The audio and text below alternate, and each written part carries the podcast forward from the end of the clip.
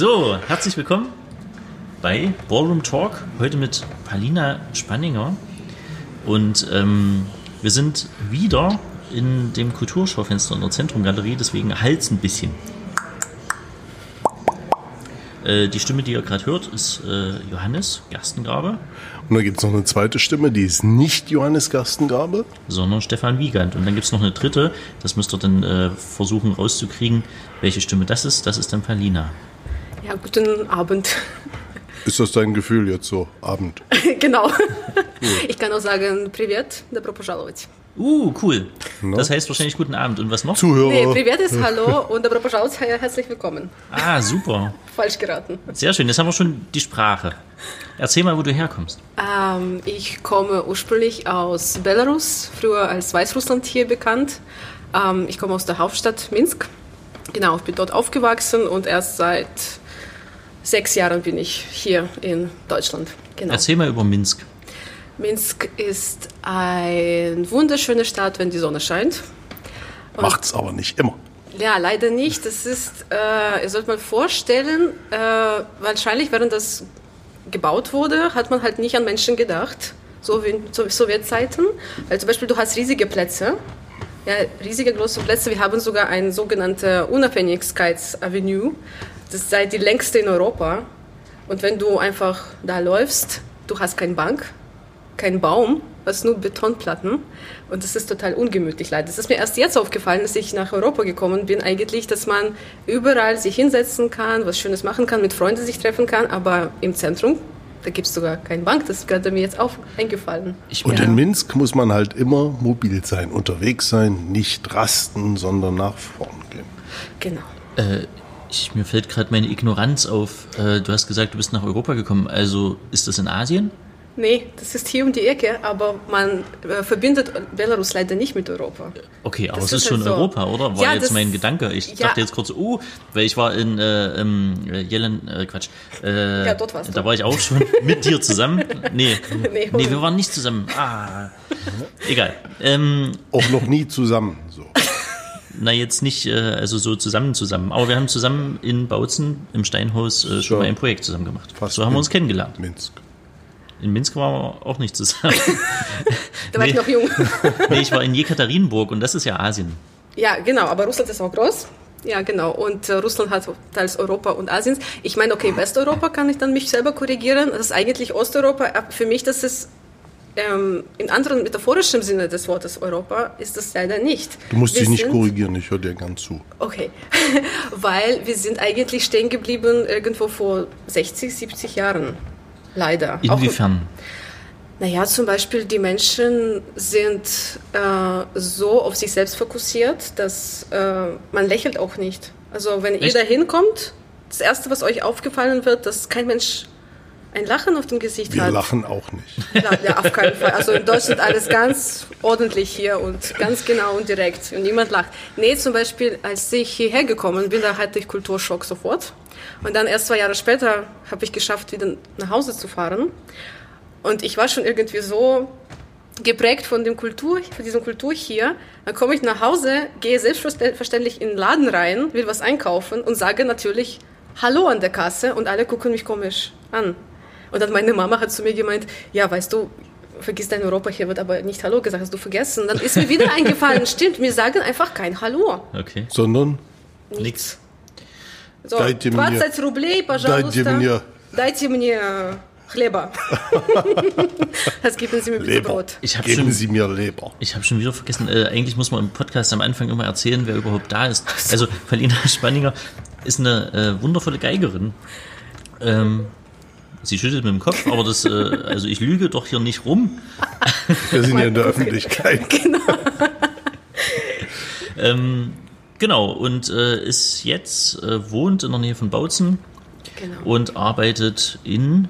Ich arbeite an einer Schule, ich bin aber immer noch freischaffende Musikerin. Ja. Also. Und ähm, was halt noch spannend ist, worüber wir heute auch reden werden, ist, dass sie ähm, einen Chor managt, der äh, aus Belarus ursprünglich ist und äh, jetzt überall in Europa äh, vermummte Konzerte macht, äh, weil sie sonst äh, mit dem Tod oder Haft rechnen müssen. So, genau. das, äh, deswegen ist sie hier und jetzt Und weiter im aus Text. Minsk kommt. Ja. In einer Stadt ohne Bänke, Nee, komm, es ist eine wundervolle wo Stadt. man nicht lacht. Äh, ja, so Eine schön. wundervolle Stadt, es gibt keine Bänke und man lacht nicht. Ich hoffe, dass viele meiner Freunde verstehen kein Deutsch, wenn die diesen Podcast hören werden. Wir, wir fahren da auf alle Fälle mal hin. Das können wir gerne machen. Äh, Jetzt leider nicht.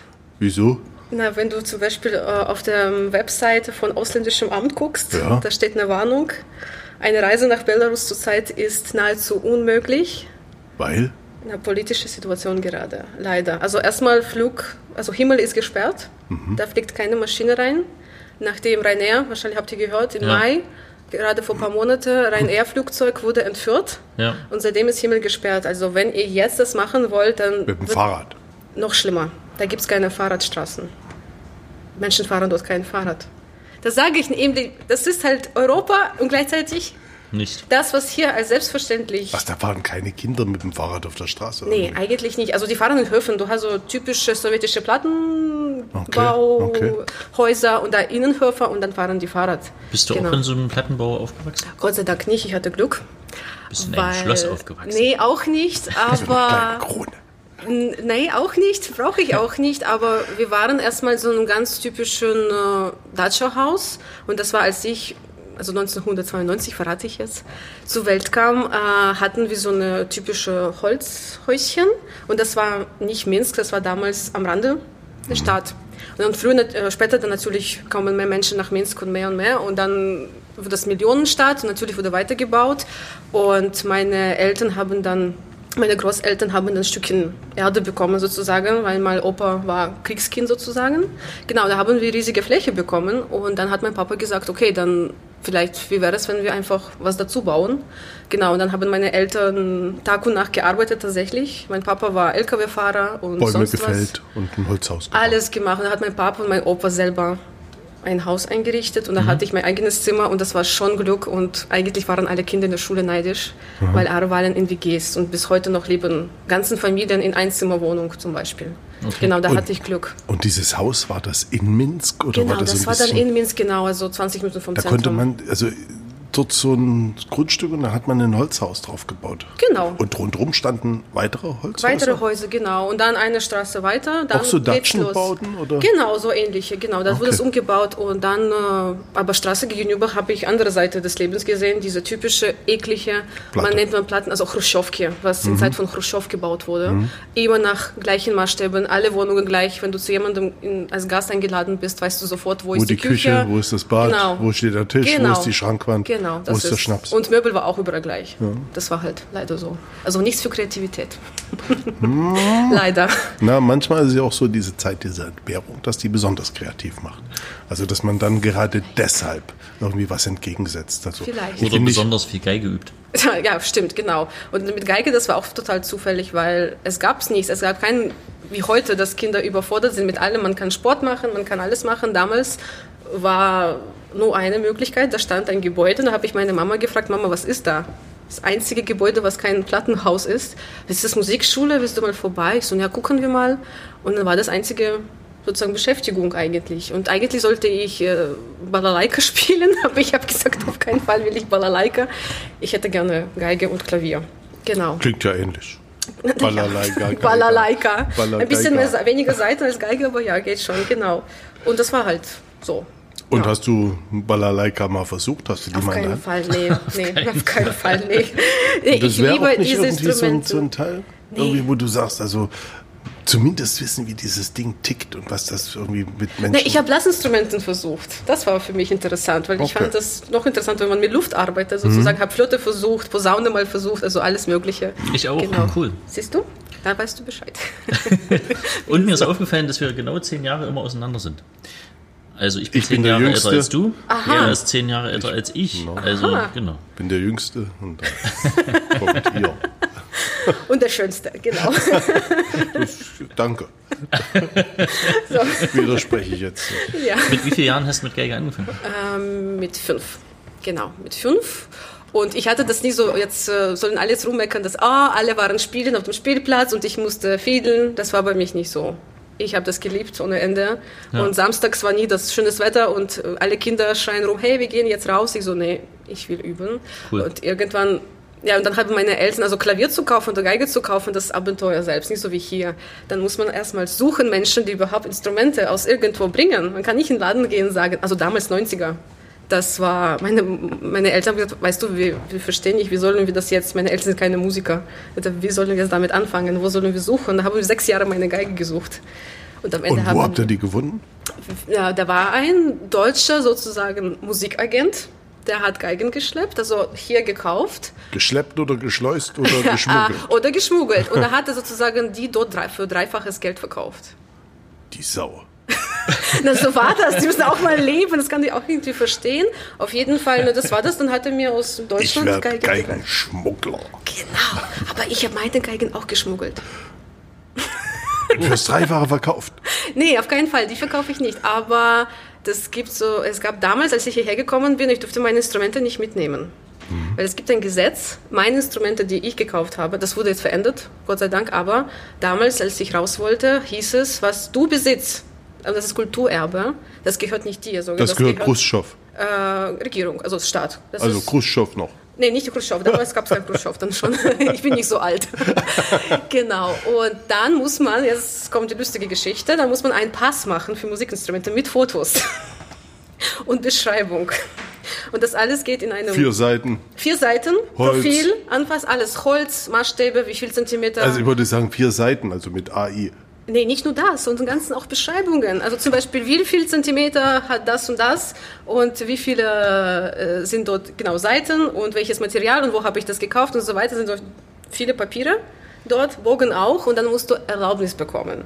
Und dieses Erlaubnis gilt nur für ein Jahr. Das heißt, du musst jedes Jahr nach Hause fahren und dein Erlaubnis verlängern.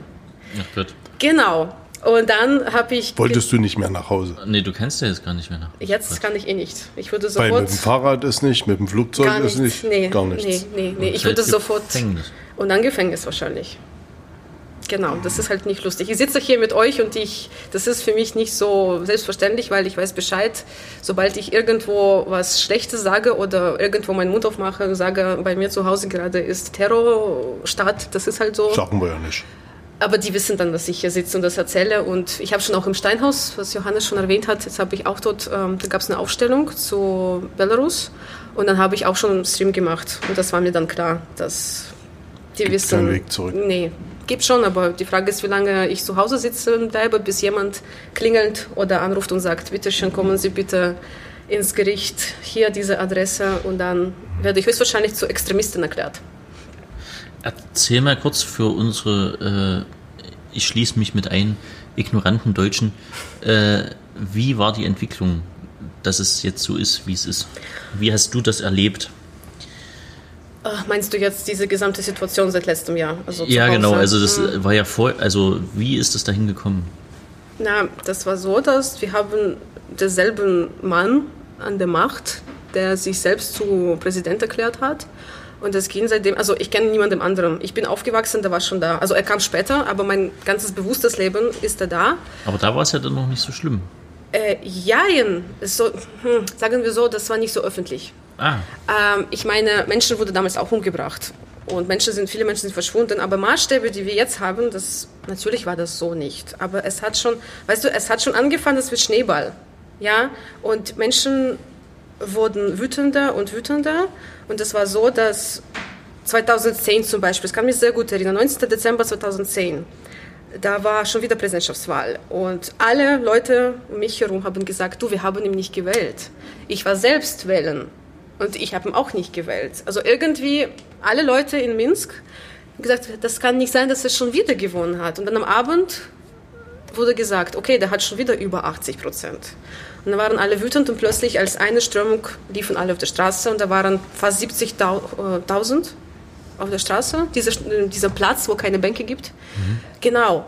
Und dann, es gibt auch sogar, man kann auch äh, nachschauen oder nachsehen, es gibt sogar einen Film darüber auch, Dokumentarfilm, das ist sehr schwierig zu sehen, wie dann diese ganzen Sicherheitskräfte kann ich nicht sagen, das sind keine Sicherheitskräfte. Das ist ein falsches Wort. Also Polizei ist das auch nicht. Für mich sind sie Regierungstruppen. Regierungstruppen, danke schön. Ich würde auch ein bisschen vielleicht unschöner sagen, aber Regierungstruppen ist jetzt gut, dass sie da standen. Und dann haben die angefangen, Leute zu schlagen. Mhm. So, und mein Papa war auch da. Genau, und wir wussten nicht, wo er ist. Es gab keinen Funk, man konnte nicht anrufen. Man wusste, irgendwas ist jetzt in der Stadt, irgendwas ist da, weil später kamen so irgendwie Nachrichten, da ist viel Blut, viele Menschen wurden geschlagen und so weiter und so fort. Und mein Vater kam dann in der Nacht, hat irgendwie geschafft, wegzufliehen. Und dann hat er mir zum ersten Mal in meinem Leben so gesagt, weißt du schon, willst du hier eigentlich bleiben? Und das war für mich so erst, ah, okay, interessant. Und dann war 2011 war Terroranschlag in U-Bahn. Mhm. Und da war ich fast drin. Also ich habe zwei Minuten vor dem Zug mich entschieden, nee doch, ich laufe lieber durch die Straßen, es ist schönes Wetter.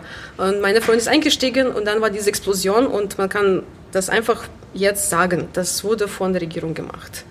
Weil wir hatten wirtschaftliche Probleme ohne Ende, Leute waren wieder wütend und er wollte Leute ablenken. Das, und er gesagt am nächsten Tag, jetzt ist euch klar, das Leben ist wichtig, nicht das Geld und nicht die Wirtschaft. Hauptsache, ihr habt Brot und ein Glas Wasser. Naja, genau. Und, und, deine Freundin ist gestorben? Nee, ja. Gott sei Dank nicht. Die hat aber Ohr verloren als Musikerin. Das ist Tragödie. Also okay. sie ist halb taub, genau. So, und da war für mich klar, okay, alles klar, du bist hier niemand und jederzeit mit dir kann etwas passieren eigentlich. Genau. Und dann war Stille, Leute waren erschrocken. Und dann war nicht 2015 schon wieder Wahlen, der hat schon wieder gewonnen. Und dann 2020 zum ersten Mal gab es viel Opposition, obwohl ich mag dieses Wort nicht, das ist keine Opposition. Es kamen endlich mal demokratische Kräfte, sage ich mal so, die gesagt haben, Leute, es geht nicht mehr. Und auch manche dabei, die halt nicht ganz so schlimm waren wie. Auf keinen Fall. Und dann ging los. In Mai, als Kampagne lief, wurden alle, die sich bereit erklärt haben, zu, äh, also und, äh, gesagt haben, wir gehen mal, äh, wir fangen an diese Kampagne Präsidentschaftswahlen und dann wurden die alle festgenommen. Und dann diese berühmte jetzt heutzutage unsere Svetlana Tichanowskaja, die jetzt schon in Berlin auch war, bei Frau Merkel war, bei allen war und wurde jetzt, die wird jetzt auch als anerkannte, eigentlich die wurde ausgewählt, das ist klar. Viele Menschen waren für sie, da standen tausende Menschen auf den Straßen und das war klar, sie hat gewonnen und in der Nacht hieß es, der hat schon wieder gewonnen. Und dann ging es los. Leute gingen auf die Straße am 9. August, und die Regierungstruppen haben angefangen zu schießen, Blindgranaten und so weiter und so fort. Das war so ein kleiner Bürgerkrieg in der Nacht. Am nächsten Tag äh, hat meine Freundin mir berichtet, die ist rausgegangen, hat nur auf dem Asphalt und überall Blut gesehen. Hm. Und da kamen Reinigungsleute, haben ganz schnell, da lag Müll überall, aber die haben die sofort. beseitigt. Genau. So, am 10. August lief wieder, Leute gingen auf die Straße, noch schlimmer. Dann gab es erste Tote. Leute wollten Blumen hinlegen und selbst da wurden die festgenommen, weil die Blumen hinlegen wollten an diesen Ort. Und dann geht's los und diese Repressionsmaschine hat jetzt, jetzt haben wir über 800 politische Gefangene. Und das ist, finde ich, krass. Vor drei Wochen waren noch 600. Wie viele Einwohner hat Belarus? Vor 9. August waren fast 0 Millionen. Und jetzt sind mittlerweile, ich vermute, ich denke, 1 Million ist ausgereist. Mindestens. Also acht Millionen. Acht plus minus. Ich denke jetzt sehr viele. Ich kenne ich kenn fast niemanden, der nicht ausgewandert ist. Das sind leider. 800 ja echt viel im Verhältnis. Ja. Also. Oh, auch, auch Minderjährige, wenn man mhm. darüber denkt. 17-Jährige mit Epilepsie, das, das gibt es nicht. Oder eine, Staatsbü ähm, eine Frau, Natalia Herrscher, die ist eigentlich, die hat schweizerische Staatsbürgerschaft und die wurde festgenommen, weil sie von einem, äh, diesen Truppenleute hat einfach Maske weggezogen und dafür hat sie zwei Jahre Strafe bekommen und jetzt wurde sie aus einer ähm, Frauenkolonie zu einer Männerkolonie geschickt. Also die foltern Menschen einfach ohne Ende und das ist mhm. schlimm. Und da sind nur 800 die politische, es sitzen mehrere tausende Leute dafür, dass sie zum Beispiel weiß-rot-weiße Socken trugen dass sie ein Kleid hatten, äh, weiß und rot und so weiter, dass sie Fahne irgendwo gemalt haben oder so. Also wenn man denkt, also ich denke immer an George Orwell, ja, 1984, das war doch eine fantastische Geschichte. Das eigentlich hat mit Realität nichts zu tun. Und dann denke ich aber, okay, sorry, das ist jetzt Dokumentarbuch, eigentlich kann man so lesen, ja. Das ist genau das und noch schlimmer. Das könnte man doch nie vermuten. Aber da muss ja irgendwie einen, da muss es ja irgendwie einen Rückenhalt auch in der Bevölkerung geben. Also wenn die alle acht Millionen sich bei der Hand nehmen würden, dann würden sagen, so Jungs und Mädels, machen wir neu wäre das vielleicht auch was. Also das Problem ist, äh, von diesen 8 Millionen, ich sag mal so, 3% steht auf seiner Seite, aber die wollen keine Veränderung. Das Problem ist jetzt, die Menschen sind so und im Schock und haben so viel Angst. Also ein Journalist hat vor ein paar Wochen gesagt, das fand ich gruselig, aber das entspricht die Wahrheit. Die Leute in Belarus frühstücken, zum Frühstück haben die Angst, zum Mittagessen haben die Angst, zum Abendessen haben die noch mehr Angst. Und dann weiß man echt nicht, ob in der Nacht du noch zu Hause schläfst. Das ist das Schlimmste. Deine Familie, genau. wohnt die weiterhin dort in ja. Minsk, in diesem Haus, was ihr ja. gebaut habt? Ja, ja, genau. Ja. Hast du Kontakt zu denen? Ja, klar, natürlich. Wir sprechen fast jeden Tag, weil ich weiß, wenn die zwei Tage sich nicht meldet, dann habe ich schon ist Angst. Ist irgendwas passiert? Ja, ich habe echt Sorgen. Und jedes Mal, wenn meine Mutter irgendwo hingeht, ich sage immer, oder mein Vater irgendwo hinfährt, sage ich, bitte meldet euch, weil es ist nicht mehr lustig. Meine Freundin so, sie hat sich drei Tage nicht gemeldet, hat sich rausgestellt, die war drei Tage im Gefängnis. Hm. Nun bekennst du ja so, so Farbe und hm, sprichst auch über die Situation in Belarus. Und wie findet deine Familie das? Sagt dein Vater, das ist okay, das ist genau das, was ich eigentlich wollte von dir? Oder sagt er, sei bitte ruhig und genieß dein Leben so, wie, so, so unauffällig wie nur irgendwie möglich? Na, gute Frage. Der sagt nicht viel, aber er hat mir einmal gesagt, dass er stolz auf mich ist. Und das denke ich mir, dass dann ist das das Richtige, weil er hat mir immer gesagt, äh, du sollst immer selbst denken, kritisch denken und nicht immer alles kaufen, was dir gesagt wird und so weiter. Und der war immer dafür, dass man als Mensch, also da hat mir, meine Eltern auch haben mich so erzogen, denken, selbst denken und Freiheit im wahren Sinne des Wortes nicht nur, dass man frei ist, keine Ahnung, verreisen oder sowas, nein, im Sinne, dass du fühlst dich wohl wenn du nicht denkst, ach, ach, wenn ich das sage, was passiert dann? Oder wenn ich sowas denke, was passiert dann? Und so weiter. Und ich hatte schon damit Schwierigkeiten auch in der Schule zum Beispiel, wo unsere Schule hat gesagt, nur das, was wir hier sagen, ist wahr. Und alles andere wird nicht akzeptiert. Und das ist nicht schön. So, und jetzt kommst du in die ostdeutsche Provinz. Ja, genau. Besser, oder? Das, was du immer geträumt hast. Äh, ja, ich habe den Sarkasmus verstanden, aber immerhin, das ist jetzt auch besondere Situation auch in Deutschland, muss man sagen, aber ich sage zu mir selber und auch zu vielen anderen, äh, das ist doch nicht selbstverständlich, was ihr hier auch habt. Ja, und vor 30 Jahren sah das ein bisschen anders aus. Genau. Und man hat hier dafür gekämpft. Genau. Es ist schade, was jetzt gerade passiert, so. Aber sonst, ich finde es einfach ein bisschen unverhältnismäßig, wenn Leute zu mir zum Beispiel sagen, naja, mag sein, dass bei euch schlecht ist, aber hier ist auch nicht gut. Wo ich denke, okay, aber. Oh, fuck. das ist so, also out of stream. aber sonst, ja, das ist eigentlich, man soll hier auch immer wieder Leuten sagen, äh, hallo, es geht euch gut. Also man hat, man weiß, dass man morgen Hause, zu Hause schläft, wenn man das will. Man kann sagen, was sie will. Und das war für mich auch so lustig, als diese Wahlkampfkampagne hier war, mhm. dass man einfach im Fernsehen alles spricht und mhm. alles denkt und Leute diskutieren und streiten sich. Und das ist normal eigentlich. Soll, soll das laufen in in dieser Welt, wo keine Diktatur ist. Genau. So, ja. Ähm, du hast ja äh, Kontakt, also nicht nur Kontakt, sondern äh, organisierst es auch zu so einem Chor. Erzähl mal über diesen Chor, bitte. Uh, okay, das ist der freie Chor, also auf Belarusisch gesagt Wolny Chor. Uh, der war, der war eigentlich nicht, noch nicht da im August die Menschen haben sich einfach spontan entschieden, äh, vor der Philharmonie zu singen. Also Mitarbeiter von Philharmonie in, und in Minsk. In Minsk, genau. Also 10. August war also das. Also nicht am Kulturpalast in Dresden oder Leider so, nicht, aber ich hoffe, irgendwann stehen die auf der Bühne im Kulturpalast. Das wäre mein größter Traum tatsächlich. Mit oder ohne Balalaika? Das wird ja wohl irgendwie zu machen sein. Leute, ja. die hier zuhören. genau. Mit oder ohne Balalaika? Also äh, ohne, die singen ah, a cappella. Ja. Okay. Und das ist sehr also das ist für mich so, wenn ich die singen höre, dann kann ich nur weinen, weil das ist so schön und das ist einfach, die Lieder, die sie singen, das ist äh, wahre belarussische Kultur, die eigentlich so reich ist und immer unterdrückt wurde. Ja, von sowjetischen Zeiten und so, was mit Bel wahre belarussischer Kultur nichts zu tun hat. Aber ich komme zurück zu deiner Frage. Also Menschen haben sich gesammelt, haben gesungen. Und dann kamen so Stimmen, äh, weil es war es war nichts Normales, sage ich. Niemand wartet, dass bei Protesten gesungen wird oder getanzt plötzlich. Äh, und dann haben die gesagt, na ja, wir haben so schrecklich Angst. Und wenn man singt, hat man weniger Angst plötzlich. Mhm. Genau, und äh, das war eine Aktion. Plötzlich jeden Tag haben sie sich versammelt und haben gesungen. Und dann haben ein paar Menschen entschieden, okay, was machen wir, wenn wir das ein bisschen mit, also auf Profi-Ebene machen sozusagen.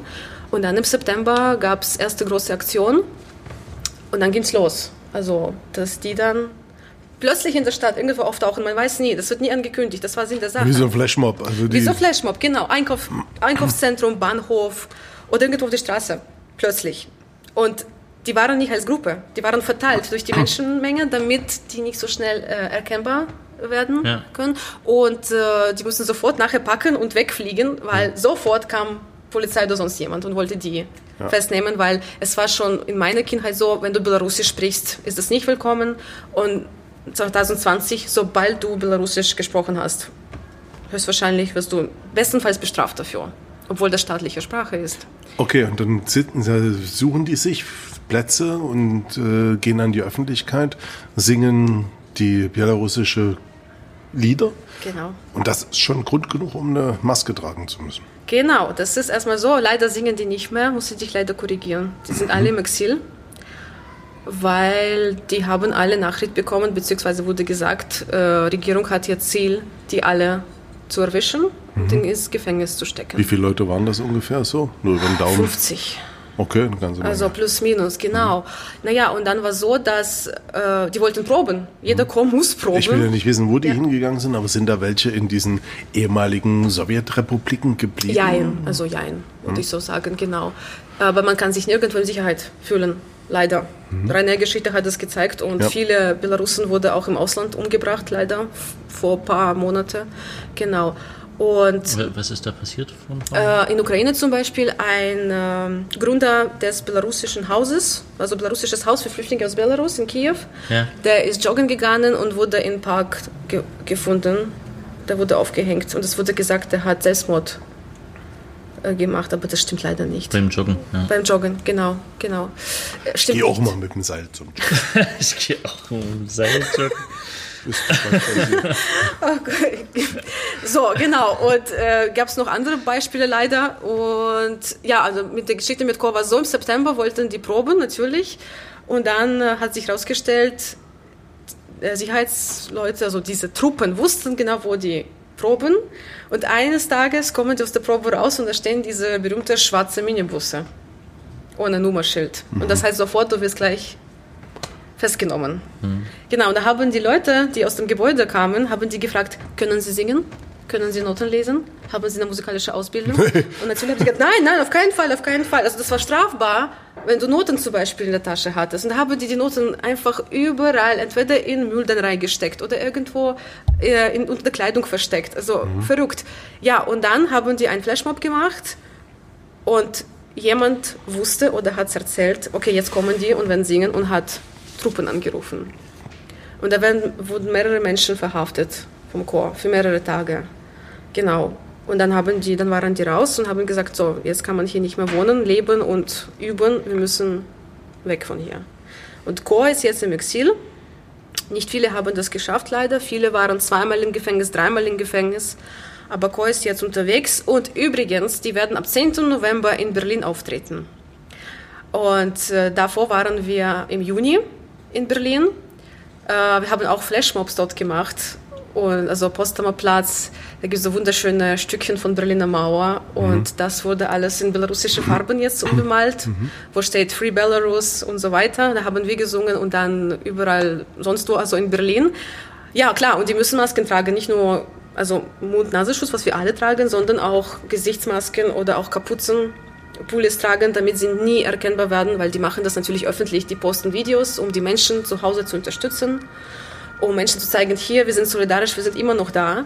Es wird überall gepostet und natürlich, man darf die nicht erkennen. Sind das Genau. Männer und Frauen gleich oder sind ja, das? Männer, Frauen, das ist gemischter Chor. Genau, ja. Also die treten auf im November, Berlin 10. No also 10. November, wie ich schon gesagt habe, und am 11. November am Frankfurt an Oder. Also da bin ich gespannt, In wirklich. Frankfurt an der Oder. Genau. So ein heißes Pflaster. Also da sieht man ja ganz, also guckt, guckt ja die Welt drauf. Klar. Warum die in hat- Frankfurt an der Oder? Na, das hat sich so ergeben, Ergeben. dass Ah, die ja. Menschen sich interessiert haben und die hatten im August, das war das, war das beste Konzert wahrscheinlich dieses Jahr, also hoffe ich noch, also hoffe ich nie, dass vielleicht werden noch besser sein, aber Ja. in Warschau haben die vor zweieinhalbtausend Menschen gesungen in Warschauer Schloss. Okay. Genau, das finde ich Das ist schon. Und wie Zeichen. bist du in Kontakt mit denen gekommen? Ach, das ist dann so ganz lustige Geschichte vielleicht. Ich war als, ähm, ich war hier, konnte nicht dahin und habe ich mich Gedanken gemacht, was kann ich machen, damit ich Menschen dort helfen kann. Und dann äh, war ich bei einer Initiative mit Sprachenlernen. Also zum Beispiel, wenn jemand will, keine Ahnung, nach Polen ausreisen oder nach Deutschland oder sonst was, braucht Sprachen, da habe ich mir bereit erklärt, hier, ich kann euch unterrichten, kostenlos. Genau, und dann habe ich Menschen kennengelernt und da waren die aus dem Chor. Wo war das? Es war online. Ach so. Also hat so eine Online-Plattform gegründet und dann haben wir ein bisschen geredet und dann hat sich herausgestellt, die sind aus dem Chor. Und Ach so, ah, cool. Genau, und dann haben die gesagt, du, wie und was und wo. Und, Und hat waren sich die, raus waren die schon äh, aus, außerhalb von Belarus? die waren auf dem Weg, sagen wir so. Die waren, die Und da haben die dich, und da haben die dich gefragt, also ich, nur um das nochmal zu verstehen, also du, du bist gefragt worden, ob, ob du jemandem eine sprachliche Unterstützung geben kannst. Genau. Also so Schülern oder Nee, Schlossern und so. Chor, Aber das genau. wusstest du ja nicht. Hätten ja die Schlosser Ja, sein genau, können, die irgendwo genau. anders arbeiten wollen. Und das Ja. war dann, also der, wie sind die, sind die, wie sind die auf dich aufmerksam?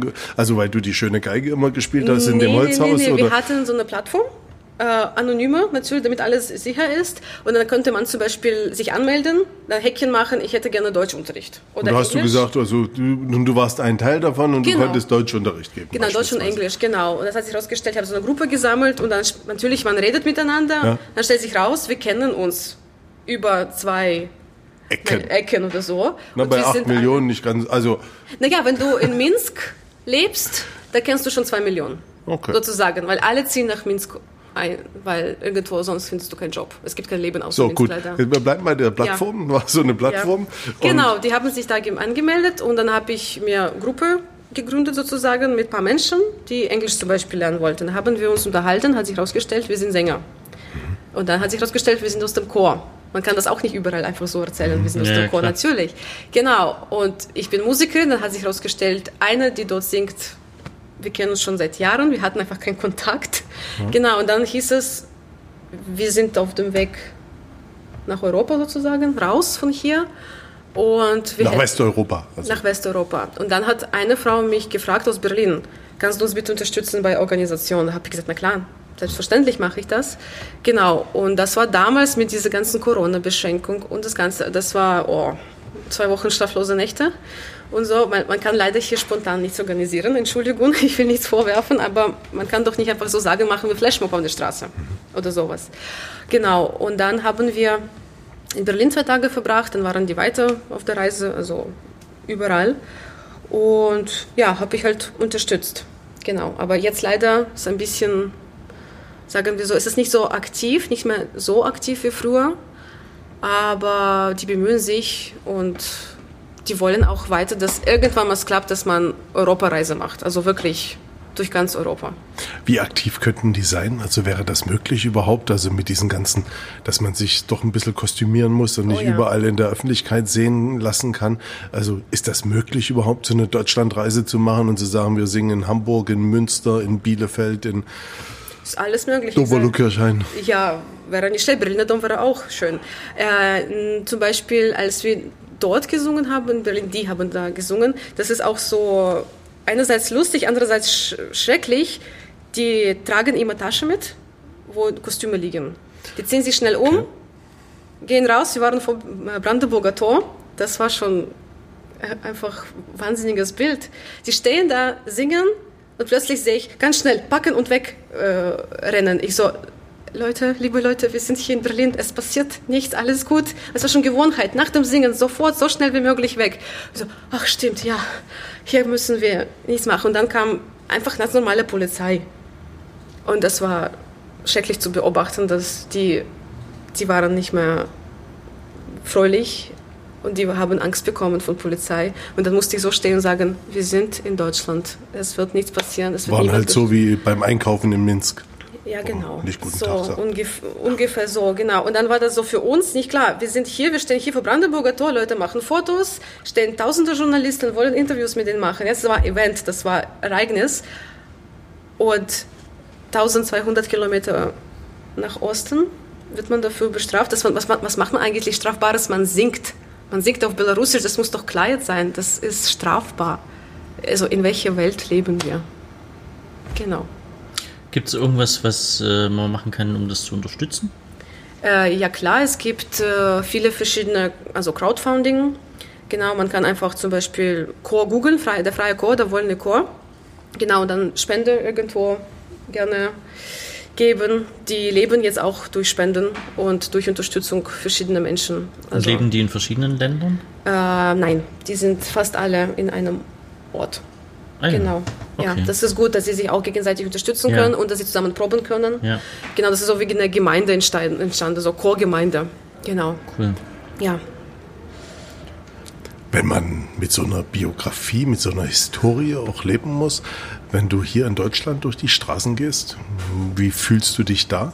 Also fühlst du dich sicherer, fühlst du dich verstandener, fühlst du dich willkommen, fühlst, fühlst du dich irgendwie herzlich aufgenommen, fühlst du dich, als Leute sich interessieren irgendwie für dich? Mm, naja, die Leute hier irgendwie interessieren sich eh weniger für was, sage ich so, in Nachbarländern passiert, weil wir sind eigentlich fast Nachbarn, ja. Und ich, also als ich hierher kam und diese Kulturschock erstmal hatte, ich habe das gar nicht irgendwie reflektiert. Ich musste hier eigentlich kämpfen um, um alles. Ja, ich durfte erstmal hier gar nicht studieren, ich durfte hier gar nichts anfangen, ich habe keinen Job gefunden und so weiter. Also das, ich hatte keine Zeit, an sowas zu denken, ehrlich zu sagen. Aber jetzt, wenn ich schon sage, so, ich habe Fuß gefasst und so weiter, dann denke ich mir, es ist mir einfach zu schade, dass man hier viele Dinge nicht schätzt, muss ich ehrlich bestehen. Also man nimmt viele, zu viele Sachen als Selbstverständlichkeit. Was genau. zum Beispiel? Äh, dass man einen Job hat, dass man äh, auch Corona-technisch, also man kann hier rumschreien, Querdenker, Diktatur, Corona. Entschuldigung, wenn jemand sagt zu mir Corona-Diktatur, dann sage ich, was kann man hier sagen, Corona-Diktatur? Hier kümmern sich Menschen zumindest umeinander. Bei uns wurde immer gesagt, es gibt kein Corona. Also es gibt mehrere wahrscheinlich Tote als sonst wo, aber es wurde gesagt, es gibt kein Corona, Maske muss man nicht tragen, das ist alles Hysterie des Westen, böse Westen hat das alles hier uns gesagt und so. Ich meine, man muss hier nicht jeden Tag um sein Leben kämpfen, sage ich mal so ganz pathetisch und ganz groß. Und dass man zum Beispiel akzeptiert einfach, dass es gibt auch andere Menschen, die ein bisschen vielleicht anderes aussehen, anderes denken und so weiter. Also diese Barmherzigkeit, mhm. Diese ein bisschen mehr vielleicht Empathie für andere, das fällt mir ein bisschen hier. Also je mehr Menschen ich kennenlerne. Aber das betrifft euch nicht. Ihr seid äh, ganz lieb. Dankeschön, Dankeschön. Gleichfalls. Äh, du, du hast in ähm, Kiew studiert? In äh, Quatsch, äh, in Minsk. Ich war gerade bei Ukraine, weil das da so ähnlich ist mit dem. Äh, der Johannes geht immer der, auf Gedankenflüge. Ja, das stimmt schon. Mit der Leugnung, mit der offiziellen Leugnung deswegen war ich da kurz. Entschuldigung. Äh, also du hast in Minsk studiert und dann bist du hierher und hast hier weiter studiert, richtig? Genau, also ich habe dort studiert erstmal und dann habe ich hier versucht und äh, es war ein Büro also Bürokratiekrieg sozusagen. Äh, ist nicht so einfach. Das ist eigentlich, das klappt nicht bei jedem. Man muss tausende Anträge stellen, erklären, warum, viele Gespräche in Botschaft haben, warum wollen sie genau nach Deutschland und dann muss man hier Platz suchen und das kostet auch sehr viel Geld, was nicht jeder hat leider. Genau und ja, das war verbunden. Also ich hatte sehr viele Bedingungen. Also hätte ich etwas nicht geschafft hier, musste ich sofort nach Hause. Ah, also okay. zum Beispiel hätte ich Deutschkurs nicht abgeschlossen. Ja. Dann mein Visum war genau bis zum Tag meiner Prüfung. Ah, okay. Genau, also hätte ich das nicht bestanden, musste ich nach, nach, am nächsten Tag gleich ins Flieger und dann tschüss. Wir hätten ja das ausgestellt, dass du bestanden hast. ja, ich glaube schon. Und, äh, also hast du denn in Dresden studiert? Genau, dann habe ich gemacht oder? An der TU Bachelor gemacht, äh, Musikwissenschaft, Kunstgeschichte, Slavistik. Ah. Genau, aber ich wollte Musik weitermachen, habe mich einfach überall beworben und sonst wo. Dann bin ich kurz im Kulturpalast gelandet bei dem Kinderchor. Genau, also wollte freischaffen bleiben und auf Master hatte ich ehrlich gesagt keine Lust und ja. keine Zeit mehr, weil ich habe schon drei Abschlüsse und leider zwei davon wurden hier nicht anerkannt. Ich bin ein bisschen also müde. Also das war Geige und was noch? Ah, Geige, Klavier und dann war ich noch kurz, sechs Semester war ich in einer linguistischen Universität, also Englisch und Italienisch. Ah ja. Krass. Genau. Meine Herren. okay, dann äh, hast du in Dresden gewohnt eine Weile? Genau, fünf Jahre. Fünf Jahre, das ist ja doch ist eine Weile. Eine Weile. Ähm, und jetzt seit vorigem Jahr wohnst du in der Nähe von Bautzen. Bautzen, genau. Ähm, da ist es ja doch ein bisschen anders. Ja. Erzähl mal kurz. Äh, nicht so viel anderes vielleicht doch nicht. Also es war kleiner, ja, selbstverständlich. Und Menschen sind irgendwie ein- eingeschlossener und das ist eine sorbische Gesellschaft, also Sorben dort auch. Und irgendwie, ich, Bautzen ist eine wunderschöne Stadt, ähm, gefällt mir dort sehr. Aber für mich war persönlich ein bisschen schwieriger, zum Beispiel ja auch Fuß zu fassen, ja, also jobmäßig, sonst was. Ja. Und ja, irgendwie, Dort spielt niemand Geige. doch, die spielen sogar sorbische Geige. Eine große sorbische anders. Geige und eine kleine sorbische Geige. Das klingt wundervoll. Genau, könnt ihr mal nach Bautzen, kommt man nach Bautzen und hört Da mal hast einen du eine kurz- große und eine kleine Geige. Ähm, Guck dir mal die Dinger an, fotografier die doch mal. Für deine ja. Crowd. Ja. Ja, das ist echt ein schöner Clan, muss man sagen. Ein Ähm, spezifischer. Naja, aber es ist ja jetzt doch so, du wohnst also in, äh, so ein bisschen außerhalb im Wald. Mhm. Und wie ist so die Nachbarschaft? Wolf. Äh, weißt du, wenn ich Wölfe, also ich treffe mehr Rehe als Menschen, das ist schon mal gut. Entschuldigung, was ich sage, ich genieße diese Ruhe und Einsamkeit. Äh, sage ich mal ganz, ganz höflich, die sind sehr narrow-minded. Also die gucken nicht nach rechts und links. Doch nach rechts gucken sie. Du hast erzählt, dass die dich mit Hitlergruß begrüßen. Da ist ja, es das schon, passiert also- auch schon mal, ja genau. Also Das ist ja auch nicht freundlich. nicht, mi nein, nicht mich, sondern die machen das, um mich zu provozieren, damit ich mich halt nicht wohlfühle.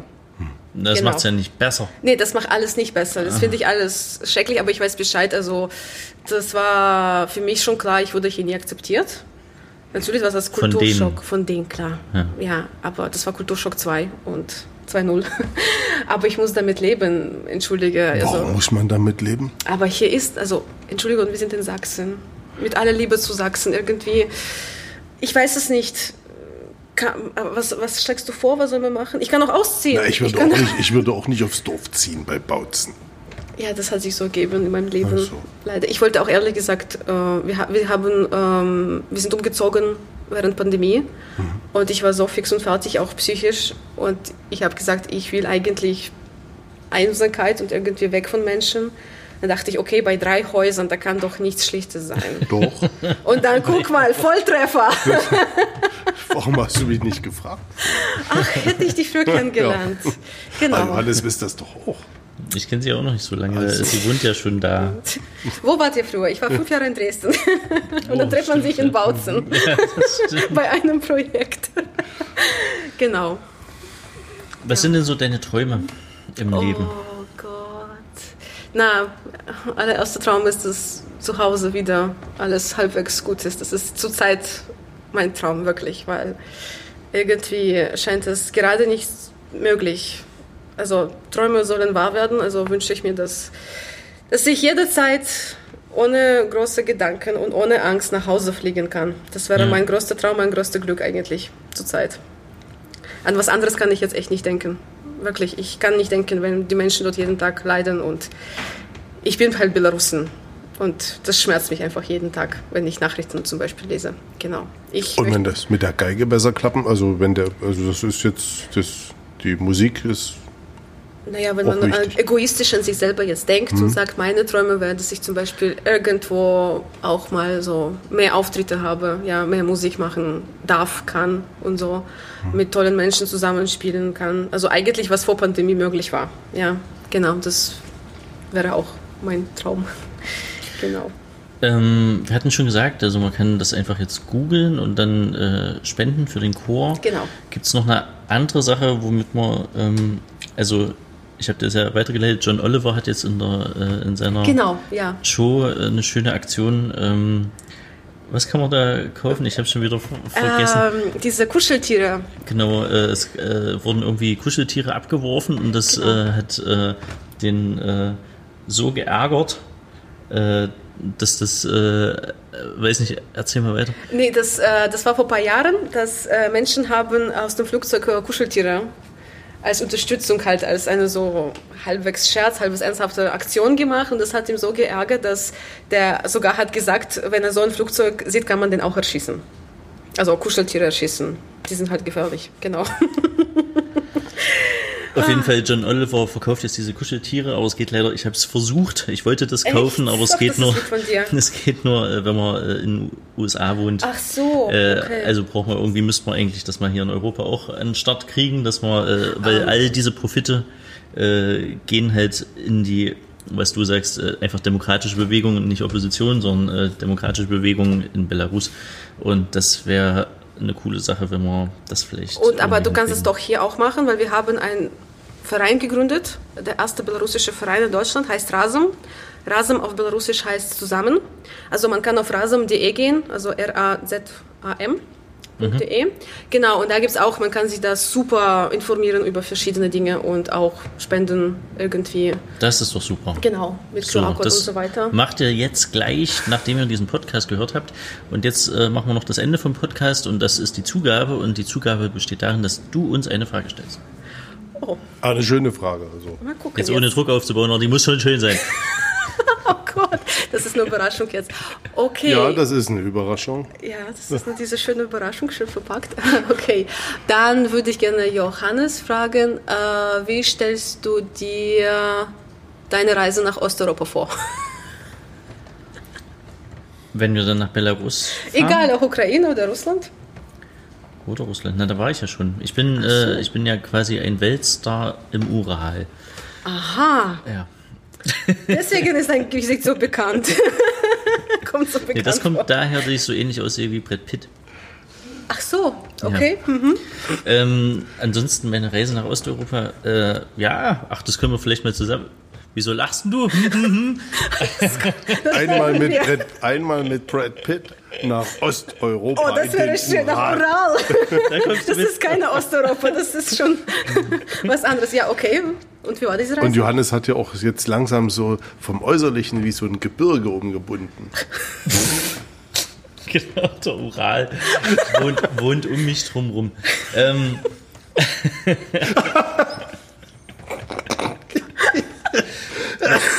Ansonsten stelle ich mir meine Reise nach Osteuropa so vor, dass wir zusammen zu dritt ohne Angst nach Belarus fahren. Okay. Mhm. Und was möchtest du gerne sehen und erleben? möchte- Fahrradfahren. Möchte mit dir die Straße langlaufen, wo man nicht sitzen kann. Okay, da gehen wir unbedingt hin. Dann nehmen wir einen Stuhl mit. Und dann machen wir da Straßenmusik vielleicht. Das wäre doch schön. Ja, hoffentlich ist man. Mit dem Chor. Das wäre doch super. das wäre super. Oh, das wäre ich schön. spiele Gitarre, du spielst Geige und der Chor singt. Oh, das und wäre zwar super. ohne Masken. Ohne Maske. Aber Kurs schon mit, das ist ein jetzt Markenzeichen halt. Genau. Diese Masken und Kleidung ist schon Markenzeichen. Äh, Ja, scheißegal. Die ohne Masken. äh, und ich kann gerne irgendwie eine Pferdemaske aufsetzen oder. Okay, sieht dann auch hübsch aus. Gut. Ja, ja. Optische Verbesserung. Du, du. Wenn es dem Ural Ein, ein steht. Pferd auf dem Ural. So heißt unser Podcast. ein Pferd im Ural. Okay, ähm, ja. Das waren eigentlich schon schöne Fragen. Ja. So. Ja, nee, Stefan will ich auch noch was fragen. Achso, ja, Entschuldigung. Ja, ja. Ich wollte nicht stören. Nee, auf keinen Fall. Kannst du rausgehen? Ja, ich kann. kann genau. Du kannst schon gehen, genau. Tschüss, Johannes. Stefan, hast du eigentlich eine Freundin? Seid doch nicht immer so plump. Nee, ich wollte eigentlich Stefan fragen, wie ist das für dich heutzutage in Sachsen? Also ich weiß nicht, ob du aus Sachsen ursprünglich kommst.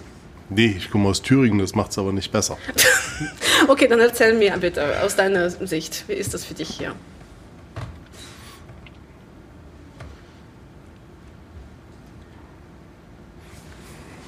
Ich bin ja vor 89 sozialisiert. Und das war für mich so ein, so ein, so ein wichtiger Punkt. Ich habe, ja, das ist schwierig, alles in, also das ist eine super Frage, aber die muss man natürlich lange beantworten, will ich aber gar nicht so lange. Aber trotzdem, ähm, und ich hatte ganz lange das Gefühl, dass ich nicht mal eine Heimat habe. Weil das Land, das mich umgeben hat, nicht meine Heimat war. Weil die zwar meine Sprache so beherrschten und ähm, aber so einen Zugriff auf mich hatten. Und das war mir unangenehm. Und ich habe das als sehr belastend und bedrückend und beängstigend empfunden. Da habe ich also das so erlebt und mh, dann habe ich mich gefreut, als dieser Herbst 89 kam.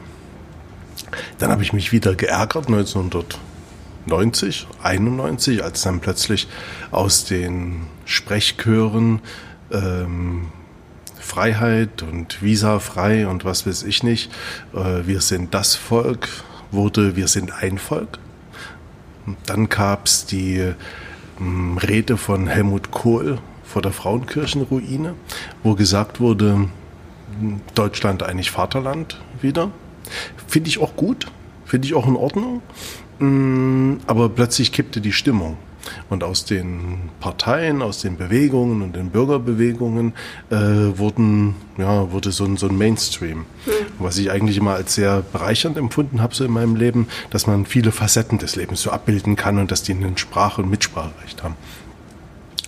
Und dann war relativ schnell klar, dass es auch Probleme mit Rechtsradikalismus gibt. Das, meine Skinhead Sächsische Schweiz oder so, die gibt es nicht seit gestern, nicht seit letztem Jahr, sondern das sind viele Jahre. Und diese Kameradschaften, was man heute hat und Menschen, die sich so ähm, da einbringen. Und da hat's mich dann wieder so ein bisschen geschüttelt und ich habe mich so zurückerinnert gefühlt, dass diese Heimat doch nicht ganz so schön ist. Jetzt versucht man das immer zu erklären, das sind nicht alle, das sind nicht viele, sondern wir sind mehr, so ist dieser Slogan, aber trotzdem tut das weh. Also selbst wenn da nur eine Wespe sticht, also tut das weh, ist das nicht, nicht angenehm. Und das verschiebt wieder so dieses Gefühl Heimat und dieses Gefühl angekommen zu sein, dieses Gefühl sich wohlzufühlen, sich verstanden zu fühlen und dieses Gefühl so mit vielen anderen zu teilen. Und dieses fehlende Teilungsmöglichkeit so, die ist sehr unangenehm weil das engstirnig und hm, sehr verbohrt und sehr, sehr, sehr eingleisig ist und das ist alles etwas, also mit dem ich nicht mehr konfrontiert sein will. Und richtig unangenehm wird's dann, wenn diejenigen, die damals ähm, sich engagiert hatten in den, den, den Zeiten des so 1989 und 90ern oder Ende der 80er, wenn die plötzlich auftauchen und ähm, ähnliche Parolen posten wie Querdenker, wie, wie, wie, also die sehr rechtslastig sind, und wenn man dann diese, diese Biografien dort wiederfindet oder diese Namen dort wiederfindet, dann wird das sehr unangenehm und da fühlt man sich nicht wirklich wohl. Ah, das gilt nicht nur für Sachsen, nicht mhm. nur für Thüringen, nicht nur für Berlin, nicht nur für Brandenburg, nicht nur für Mecklenburg-Vorpommern, nicht nur für. Kennst du andere Bundesländer? Baden-Württemberg. Bayern. Das, ich glaube, das hat also diese, diese, diese, diese, dieses Gefühl ist, mhm. ist, in, ist deutschlandweit irgendwie zu spüren. Mhm. Klar, wenn die Wahlbeteiligung und die Wahlquoten da der der Parteien, der einschlägigen Parteien, dann halt auch so mit diesen, mit diesen Ergebnissen äh, ausgestattet sind. Nichtsdestotrotz ist das Problem überall in ganz Deutschland, glaube ich, ähnlich und besonders in den, in den ländlichen Regionen. Genau. Warum auch immer. Ja, genau. Danke dir. Vielen Dank dir, dass du hier warst, dass Danke du extra, für die Einladung. extra nach Dresden gekommen bist. Ähm, und Danke macht das gerne so weiter und äh, ihr da draußen, die ihr zuhört, versucht also irgendwie ein bisschen zu helfen. Und wir versuchen es auch. Danke fürs Zuhören. Dann äh, habt einen schönen Tag und wir hören uns das nächste Mal wieder. Ciao. Jetzt gibt es den Jingle nochmal, ne? Ja, den Jingle gibt es jetzt. Zu, was Fröhliches zum Rausgehen. Ciao. Wird der dann noch ein zweites Mal? Nee. So, jetzt Jingle. Ruhe.